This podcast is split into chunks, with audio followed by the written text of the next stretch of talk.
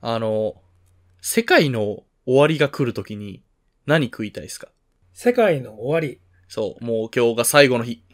地球がもう滅んで全人類死ぬってことそう、あ、まあ、世界って言うとあれだけど、あの、またオタクのめんどくさいところだったけど、 地球がもうふっと爆発します。ああ、もうもうだから、その、ポストアポカリプス的な、あの、生き延びる人類もいないって言ってね。 そう、あのもう、あの、まあ、ぶっちゃけ俺ら逃げる方法を探すだろうけど、じゃなくてもう無理ですって時に。ここ、お嬢際悪いからね、オタク。そう。はい。で、何食べるかですよね。何食べますかか最後の晩餐です。最後の晩餐。俺はね、焼きそば UFO なんですけど。超お気に入った。そう。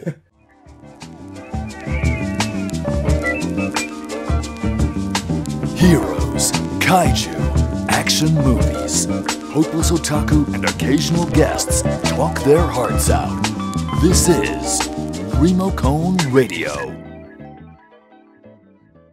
いやいや、だってね、あ の、なんかほら、たまにほら、なんていうの、あの、ここぞという日なんかほら、はい試験の前日だったりとか、なんかうん今日はなんか面接だとか、そういう日の朝食は俺絶対焼きそば UFO なんですよ。すごいな。そこまでこだわる。そう。だって美味しいし。まあね。あと、常に安定して同じ味が提供されてる感が多分、そう。頼もしいというか、安心できるよね。そう。まあ、あの、あ焼きそば UFO 食ったあら、まあ、その日の多分午前中、午後に至っても多分ずっと口の中は焼きそば UFO なんですけど。ああ、まあね、ちょっと残っちゃうのはあれだろう。うん。あ、じゃあその意味で言ったら、うん。そういうインスタントとかそういう系で、まあインスタントじゃないんだけど、言ったら俺はバーガーキングのうんうんうんワッパーを、うん。うんうんあの、オールヘビーでって頼むやつ。うん。ああ、全部あの、あれね。ああの、の、野菜とか入ってるそトうそうッそうそうピングを全部マシマシにするってやつ。で、あれも安定した。だって、俺が思い描くハンバーガーはあれです。ああ、それはわかる。あの、ハンバーガーっていうものの極地ではありません。そう。というわけで、今回ははい、ジャンクフード会でございます。はい、どうも、かがせです。はい、どうも、四条明です。いつも挨拶をすっ飛ばすので。 そう、挨拶すっ飛ばすとね、この回だけ見た人がいるのかあの、どっちがどっちかわかんなくなるからね。まあね、いいんじゃないかなと思いつつも、まあねそれはそれでね。はい。ということでね、えー、まあ、みんな大好き。インスタントジャンクフードの話ですよ。まあ、ファストフードとかね、インスタント系のやつとか、そうそうあのね、インスタントで俺一個主張しときたいのが、あの、エビピラフって、うん。あの、冷凍の方がうまくないですかいや、方がっつったら悪いんだけど。あー。あの、なんつうかな、ピラフとかチャーハンって、うん。ご飯のパラパラ具合がものすごくそう。重要視されるじゃないそうすると、冷凍食品の米って基本的にかたあのパラパラで固まっているから、それを解凍した方が炊いて作るご飯よりも確実にパラパラ感が保証されてて、だからピラフにはぴったりなんじゃないかっていうのはある。そうそうそうそう。なんかね、おほそんらくとね、エビピラフってね、あの、なんだろう、こう、粒が立ってるというか、悪く言えばあの、うんプラスチックみたいな食感。あれがうまいんですあよ。。ーそうそうそうわかる。そうあの、ふ袋からザラザラザラって出すのもいい。だから俺ちょっとさ、話それるかもしれないんだけど、うんあの、日本の米に対してはさ、例いえはば、いはいタイ米とかさ、なんか、長いやつねなんとか米とかいろいろあるじゃんイ。カ米とか。うんそうそうそうそう。で、あれってさ、結構さ、日本人はさ、あんまりああいう米好きじゃないみたいな話するけど、俺、ああいう米はああいう米でさ、全然美味しいと思うのよ。まあ相性の問題ですよね。そうそうそうそう。だから、それで納豆ご飯とか卵ご飯とかね、そういうのを食うのはどうかと思うけど、うんでもだってカレーライスとかだったら絶対あっちの方が合うわけです。俺のだから、ジャンバラヤとか、あの、ナシゴレンとか大好きですよ。あインドネシアかなわるわるうん。そのパラパラ感は確かにね、あの、めちゃめちゃいいとなると、それを気軽に味わえるんだったら確かに冷食の、確かそうそうにそうそうエビピラフは一つ選択肢としてあるわ。まあ、さすがにそればっか食ってたら飽きますけど。まあね。そう、なし、あ、俺、ナシゴレンで言ったら、あれ、あの、はあ日清がさ、今あのほら、カップヌードルのトムヤムクンヌードルってもうほぼ半レギュラーかなになってるじゃないいですか。俺、俺、あれじゃなくて、その同じエスニックシリーズで出てた、あの、ミーゴレンっていう、えっ、っと、ナシゴレンの麺版かななんですけど、や、やまあ、要するにインドネシア風の焼きそばですよ。うんうんうん、が、えっと、昔、えっと、四角いカップで出てて、その後あの UFO と同じ丸いカップで復活したんすけど、ほうそれはもう完全に期間限定商品で、もう、許せないんですよ。レギュラー化してほしい。あ、まあ、あるよね。あの、インスタントとか、ジャックフ、あの、ね、ファーストフードとかそういうのって、期間限定メニューがあまりにも多いので、そう。なんか、あれ自体をね、変えてるうちは、まあ、保存も効くし、うんそれこそ確実にあの味を保証してくれるって安定感あるのに、期間限定だからこそ、その時買わないとなくなるものあるじゃん。だから一回しか食えてないものとかあるよね。まあ別になんか期間限定だからいいってのはね、わかりますよ。わかりますけど、うんレギュラーでやったところで採算見合わないとかね、うん。結局一部の人気しか得られないっていうのは、あ、例えばほら、じゃあそ月れで言見ったバーらガーとかだと、あはいはいはい、ごめん。あああの、ま、ね、それこそ今ちょうど月見バーガーの話を出したけど、俺マクドナルドで、俺が小学生の時に、ほんと期間限定で一瞬出たカレーバーガーっていうほう。やつが、うまくて、俺はその話を時折ツイッターに書いて、カレーバーガー知ってる人いませんかつって、あれは俺の、なんつうの、俺が見た幻覚ではないよね。確かにこのように存在したよねっていうのを確認なるほどすね。誰かあるじゃ知ないってる人を探したいみたいなね。あるあるああの、る。期間限定メニューってさ、うん。あの、昔の話なんですよ。待ってよ。これ、お、俺の何思い違いみたいな。え、勘違いみたいな時もあるじゃん。もはやこの世に跡形もなさすぎて。確かにあったはずなんだけどな、っていう。そう。で、マクドナルドミュージアムとかないの なんか、マックの歴代の、ね、あるのかな、海外に。なんか歴代のハンバーガーとかさ、その、なんか何でもいいんだけど、ファーストフード、インスタントでも何でもいいんだけど、なんか歴代のその期間限定のやつをさ、ちゃんと歴史化してアーカイブにしている。なるほどね。あでの、もどこかにちゃんと残しといてほしいってことね。そう。だって記録取っとかないと、まあ会社はね、あるとは思うんだけどさ、さすがに。それをさ、なんか、それ結構人類の文化遺産ですよ。ああ食文化遺産の一つですよ。あねの、味というね。うん。だからほわら、かるなんだっけ、ファンタのゴールデンアップルだっけあ、なんか都市伝。説になったけど、本当に商品化されてみたいなやつね。そう。あれは結局ね、みんなが、え、そんな記録ないですよって本社は言っちゃったっていううさ、ん。あれは恐ろしいことだよね。だからこれが結構、インスタントフードやファーストフードって、実は起きやすいんじゃないかっていう、うんそういう、ね、まあだからこそ、その時会えた期間限定を食べたくなるってのあるんだけど。えーさっきあの、そう、バーガーキングが、あの、ハンバーガーのね、味の極致みたいなこと言いましたけど、あの、マクドナルドは大好きなんですよ。うん。ただ、あの、マクドナルドって別に美味しいバーガーとか安いバーガーを求めに行ってんじゃなくて、マクドナルドを食いに行ってんの。あれはマックの味だよ。も、そうう、わざわざマクおド母さナんルのド味み食いたいになもんですよ行くよく言う。お袋の味みたいなノリになってんだよね。の。そうそうそうそうそうそうう。ん。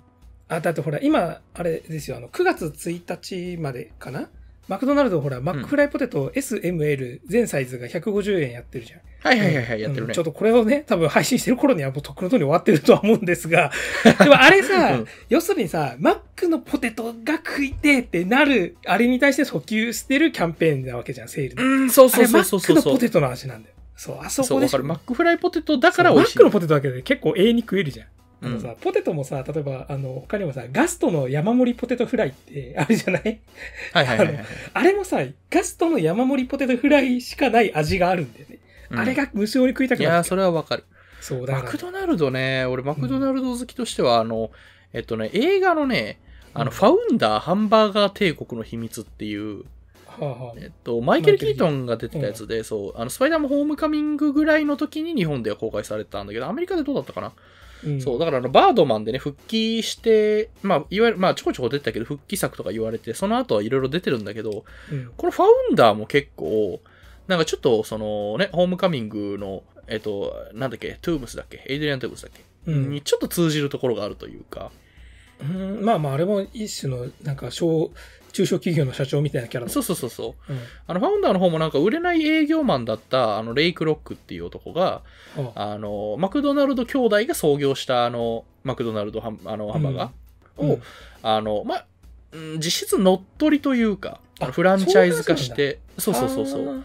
で創業者というか、あの、乗っ取った人というか、あーあー、まあ、でかくしたみ人ただいな。話なのよ。うん。そう。なんだけど、で、その話もすごい面白いんだけど、うんマクドナルド好きとしては、うんその、オリジンですよね、マクドナルドの。あ、ーここから始まったんだ、みたいな。マクドナルド誕生秘話。そう、に感動するの。あの、すごいいいシーンがあって、マクドナルドの魅力って、うんもちろん味とか、うんあれもそうなんだけど、めちゃくちゃ効率化されたシステム。はあはあなるほどねはあ。あのはほあらうん。注文を受けてから作り始めますみたいなやつとか、うんうん例えばあの、ソースを一定量出すだけの特注の機械 とか、あの、肉を同じ時間だけ同じ大きさのやつを焼くだけの鉄板とか、確かにね。そうそうそうそう、そういう厨房の様子とかが組み上げられていくシーなんンとかか。さ、普通の調理器具とか、それこそ家にある家庭用の調理器具ってのはさ、結構いろんな料理をできるように、調理ができるようにそうそうそう汎用性がねそう、そう汎用性とか、そういったものを、あの、ね、持たされてるツールだけど、マクドナルドにある調理器具は、マクドナルドにあるメニューが作れればいいし、逆に言えば、そうそうそうそうマクドナルドのメニューは、そこの調理器具で作れるものを作ればいいっていう関係にあるから、専用、もう完全にそこの、なんつうの、ガラパゴス的に進化するよね、そこ。そう、なんかね、あ考えてみの、るテニスコートみたいなところを借り切って、うんなんかそこにこう、あの、厨房の線を描いて、何度も何度も試しながら、ああの、最も効率的なラインを考えるシーンとかがあってはも、あそこでもう泣けてくるのよ。へえこれが、これが現代まで続くあのマクドナルドのオペレーションのオリジンか。オペレーションっていうもんな。すごいな。なけど、チェーンとかね、あの、インスタントフードとかジャンクフードとかって全部がさ、そうやってさ、やっぱさ、なんか独自のさ、ただ単に味だけじゃなくてさ、やっぱそれがチェーン店だったり、インスタントだったり、ファーストフードだったり出せるってことは、何かしらで効率化とか、あれだもんね、標準化みたいなのを行ってるってことだもんね。だからそうこそうそうそう、そうね。そう。それが最終的に手軽に食えて、安くて、あの味が常に食えるっていう。だからこそ我々は時に恋しくなるっていうところまでそう、だって全国どこでも同じ味がさ、同じ値段、まあ、ほぼ同じ値段で食えるってすごいことですよ。うん。うんそれで言うとちょっと逆、逆だけど、あれですよ。あの、コンビニフードになるけど、はいはいはいはい。コンビニのおでんあるじゃん。セブンイおでレんおブンでん、はいはいはい。あるね。おでん、あれはさ、あれなんでね、逆に全国区で味変えてるんですよね。地域はいはいはいはいはいはい。なんかね。そう。だから俺、結構、昔大学時代の時に全国旅行してたから、必ずその、そこに行った時のコンビニのおでんは食べる。へえ、そんあ、ななんか、だしの味がよくね、ほそら、う関東と関西で違うとかが大きな違いですけど。あとね、若干ここから流行ったなってメニューとかって、俺四国旅行した時に、あの、はいはいはい四国限定メニューで、うん。おでんの中に讃岐うどんっていうメニュー。へえ。あれは超うまかった。あの、給食のさ、あのソフト麺みたいなあ感あ、じソでフト麺みたいな。袋で入ってて、それをさレンチンするの。単独で。レへンチえ。ンした後に、それをカップかなんかに開けてから、おでんのつゆだけかける。あれ、超うあまい。あ、それ美味しそう。そう、讃岐うどん、ミーツ、おでんのつゆってこれ結構発明的なうまさで。でも、なるほどねう。どんだけだから、値段自体、うん単価自体110円とかなの。超安い。えーでも具はね、自由で自由にそう入れられそまう、すかトらねッピングもできるわけでしょ、へーおでんって考えると。だから、なんかわかんない。あの後なのかなわかんないけど、花丸うどんとかも今、あのーね、うどんのそのところにおでんも置いてんだけど、はいはいはいはいはい。そう。だからさ、あれも結構発明的なうまさだったし、その、ご当地とかでいろいろこう、あったからこそ、逆に生まれた、そのチェーンのうまさみたないるほどね。うん。ああ、でも、母さん旅行好きだったらあれだよね。うんあの、あれ好きでしょ。あの、日例のフード自販機。あー、わかるよ、それはね。そう。旅先で行くってことだ、その、サービスエリアだったりさ、あとフェリーの中とかにもあってね。はいはいはいはそい。う。俺あれなんですよ。よね。あの、漫画結構好きっつってたけど、あの、よくほら、漫画喫茶とかでね、時間潰したりするんですあけど。るね、あるね、はいはい。そう。あのね、えっと、漫画喫茶のね、なんだっけ、バグースかな、うん。はいあの、特定のチェーンに絶対あるんですよ、その、フへーード自販機が。はいはで、あの、フード自販機の、ちょっとなんかこう、ディストピア飯っぽい感じというか、あの、パッケージング化されてポンって出てくるそう感じとかが、ねすごいなんかワクワクするんですよ。あとね、あれなんですよ。あの、なうんなんて言うんだろう。 なんかこれは本当にちょっと変態的だかもしれないけど、ほら、レンジでさ、結構チンするじゃん。なんか時間があるじゃん。結構するそう、そう3、4分とか。すぐは出てこそうなだい。からさ、割と暴力的な暑さなんだよね。 なんか、あ、そうそうそう そう。熱くいねそ熱いんだよ、あれ。さあみたいになるじゃん。でもあの熱そうっていうのがな、要するに、そのさっき言ったような、要は確一化されて、ものすごい効率化された飯が、もう、もはや、その人間のちょっとユーザビリティ的なところを超えてるんで すよ。だからもう触れないぐらい熱い状態から我々は食わなきゃいけないっていう、要するに、その、いろんなね、その生産ラインとかが全部そのメニューに合わせたのに、ついには消費者までこのメニューに合わせなきゃいけないっていう、そのディストピア感がめっちゃ好きっていう。だから我々人間の方がこっちに合わせるんだという。この俺はわか今、るこのレンチンした、あの、クソ熱いルーローハンに、を、ね、散々ね、チンするのにも待ったのに、ちょっと冷めるのも待たなきゃいけないっていう、この手間すそらうそうそ、う我々は工程の一部に含まれているのだっていう。我々が食ってわかるあのルーローハ完ン美結味しいよねそう、ルーローハンうまいんだ台台湾飯っていうた名前だっけ、うん。そう、あれ美味しいよね。あの、だってバグースなんかさ、別にそのフードメニュー注文はできるし、出前もなんなら取れるんだけど、うんでもわざわざそっちを頼ん、あの、作っちゃあとあのね、あの、うーんって待ってる間のあの寂しさとかね、いいんですよ。う。うん、わかちょるっ。と寂しいんだ。あの、アンバーな光、電子レンジの光だけがゴーゴーとついてさ、ちょっと寂しいんで すよ。なんか、そうそうそうそうでもあの寂しさもまたね、一つの味ですよ。だってそこにしか味わえない味なんだ。だから、なんつうんだろう、あのフード自販機のさ、唐揚げとかポテトとかあるじゃん。あれをたらふく食いたい時あるもんね。ある、うんあれで合流したい。そう。いや、いいよ、あれ。あともうちょっとジャンク寄りに戻すなら、あの、うんインスタントラーメンとかって、あー、あの、カップ結麺構食系いねます。母さん今実家だったからそんなに食わないかもしれないけど。いや、まあ、うーん、あんま、ね、言うて食うでしょあんままあ、食うよ。結構食うよ。うん食うけど、最近こだわりをちょっと捨てたところは。はいはいはいはい。なる昔はこだわってたんですよ、すごく。ほどね。だって昔職場に、俺カップ麺十何個まとめ買いしてロッカーに詰めてたら、ロッカーが俺カップ麺だけになった時も、他の荷物が入んなくなった時も、 もういっかカッと。プ麺結構、カップだとかさばりますからね。袋だとまだいいけど。でもね、カップ麺がいっぱいあるってだけで結構幸せなんだよね。だからカップ麺をまとめ買いする時は俺私服だったもん。一時期。ああ、それはわかる。そう。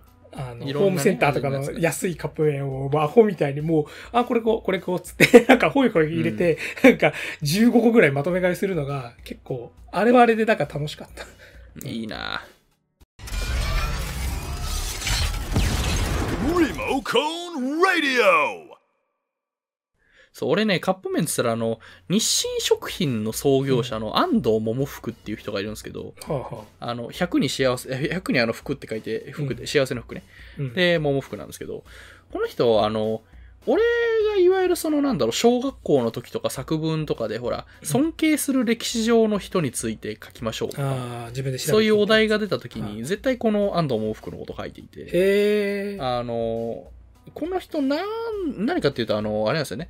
いわゆるちょっとセカンドチャンスマン的というか、その、うんまあ40代、50代になってから、うんあの、日清食品を起こして、うんもともとそのビジネスマンで商社の人であったんだけど、なんかその、ね、そこからなんか家族と一緒に何度も何度もその実験を繰り返して、で、うんようやく出せるものを作ってとか、ああ。そう、なんか、かそういう姿がいいなと思って。しかもなんそか運だけじゃなくてちゃんと努力もしてる。しかもその、それが完全に今、スタンダードになったわけだもんね。そう。もうだって日清食品って言ったらワールドスタンダードでしょ。うん。だからなんか、それ、なんかいろんな各チェーンとか、各そういったフードとかお菓子とかさ、そのみんなが、みんなが知ってるものがさ、うん全部誕生秘話をやればいいのにと思う。絶対面白いんだからそう。オリジナルみたいなね。だからさ、最近さ、わかんないけど、あの、テレビ番組とかでもさ、結構工場見学系の番組増えてよね。はいはいはいはいはだいか。ら俺工場見学大好きだったから、あの、それこそ小学校の。あの、YouTube でさ、うん。あの、なんだっけ、ザ・メイキングだっけあの、ほら、うん工場のさ、いろんなものが作られていく様子みたいなのを、公式で上がってんだよね、いっぱい。うんあれ、なんか200本ぐらい上がってるから、後でちょっと、へーあの、これを聞いてるみんな も、ここんなの、こんなの聞いてないで、あの、ザ・メイキングを見ようあの、確かにね、他の YouTube の宣伝してるけど。そう、これのあの、うんチャンネル登録だけ押してもらったら、ザ・メイキング見てもらっていい ひどいな。そうここまで、しかも、割とここまで、後半ぐらいまで聞かないと、 この話 しない。今更、そうう引っかかったな、うんザ・メイキングの宣伝だったのだ。ん、あの、ね、ぜひリンクをつけてほしいぐらい。あのね、そう、あの、工場見学だと、ちょっとその、食べ物ではないんだけどね、例えばあの、うんコカ・コーラ工場とかを昔、見学して、結構、神奈川にあるんですけど、いいな有名なとこぁろ。あいいとな超楽しかったよそしぁしかも、あの、、コカ・コーラに対する偏見に対するアンサーみたいなやつが一覧みたいなのあってめうっちわゃぁいいの。うん、あの、あの、歯は溶けませんみたいな。そう、あのね、なんかあれ超面白かったのあの。よくさ、子供、親がさ、子供に対してうさ、んコカ・コーラばっかり飲んでると歯が溶けるよってよく言いますけど、あの、ジュースを飲むときに歯が触れるのって一瞬じゃないですか、そもそもって書いてあ って、めっちゃ笑ったの。その通りだよと。飲む瞬間しか触れねえよと思った。本当だよなと思って。いやー、これ、俺もう大爆笑したもん、俺。なんか小学校からなん面か白いな子供会が見学行ったときに、その通りだ、これ。これからおばあちゃんとかに言おうと思って。うんそういうなんかさ、あの、アンサー的なやついいよね。ほら、なんだっけ、あの、化学調味料って言われてさ、散々なんかほら、舌がピリピリするとか、むちゃくちゃなこと言われてる、うんなあの、本出しとかさ、ああの、味の素とかもーさ、あー。いや、あのね、 つって、これはね、さ砂糖きびとか、そういうのを煮詰めて煮詰めて作ってんすよ、みたいな。うんあれも結構面 白い。確かにね。なんだろうね。だから、そういったものってさ、結構さ、まあ、偏見とかで語られがちでもあるんだけど、あとは、そう手を抜いているだとかさ、まあね。うん。でもそこでしか味わえない味があるんだから、それはもう、れっきとしたものじゃん、ちゃんとしうた。ん。ね。だからなんか、ね、俺、まあちょっと、最初の話に戻るけど、あの、昔アメリカ旅行1週間ちょいぐらい行った時に、うん。ね、あの空港で、あとアメリカに、ね、いられる、立つまであと2時間ぐらいしかないってなった時に、最後に何食いたいって、それこそね、最初の話題みたいなやつになったんですけど、うん。その時に、俺まだアメリカに来てからバーガーキング行ってねってなって、必死にワッパーを探したんですよそあう。あの、あの時になんかすごくそのことを感じた。なんかまあ、確かに日本に帰ってもバーガーキングは食えるんだけど、けどうんここで食いたいし、しかもここの味も日本の味と一緒なのかも確認もしたかったあ。しそ。れ、俺全く同じことをアメリカ、あハワイかな一回旅行行った時に、うん。あの、まだ俺はマクドナルドアメリカで食ってねえっつって。さあ、そうそうそうそう。 なるじゃん。なる。そう。だからね、なんだっけ、ちょっとね、あの、僕がよく聞いてる、あのーアフターシックスジャンクションの前身かなの,、うん。あのウィークエンドシャッフルってラジオでもやってたのが、あの、各チェーン店とかそういうファーストフードとかのお店の1号店ばっかを巡るっていう人がいて、それを趣味にしてうんうんうて、それを本とか出してあ、たらしいいな。あれも超面白くて、ほら、だからサイゼリア1号店は、今や、あの、もうお店としてはやってないんだけど、なんか、ちうょんっとそうそうそうそ記う念館的になってるとかさ、あと、もう1号店が忘れられてる存在とかさ、結構いろいろあってね。誰うもんそういった、その、さっき言ったファウンダーみたいな感じでさ、な、どうやってそのオペレーションのあれを決めたかとか、うんそういうわのかとるかがここから始まって、それがどんどんどんどん標準化されてって、今のチェーン店のこういう作りになったんだとかさ。ああいうのが俺やねっ、ぱあれ、ロマンあの、餃子の王将1号店がはあ家から徒歩5分ぐらい。へえ、すげえ。そう王将は強いっすね。なんとなく食ってたけど、あうの、ん普通に1号店で石碑が置いてあるのよく考えたら。でだけどあ、全然関係ないけど、あ、これさ、よくさ、我々のリモコンラジオでさ、あの、何派何派ってやるじゃないでうすん、か。やるやる。あの、あ、そう、あの、これね、みんなあの、微妙に見てないかもしれないけど、動画概要文のところ の、俺らのところに、毎回ちょっとずつ自己紹介変えてるんで、ぜひ見てね。うん、そこでさ、今思いついたけど、餃子の王将派か、大阪王将派かでいけるよね。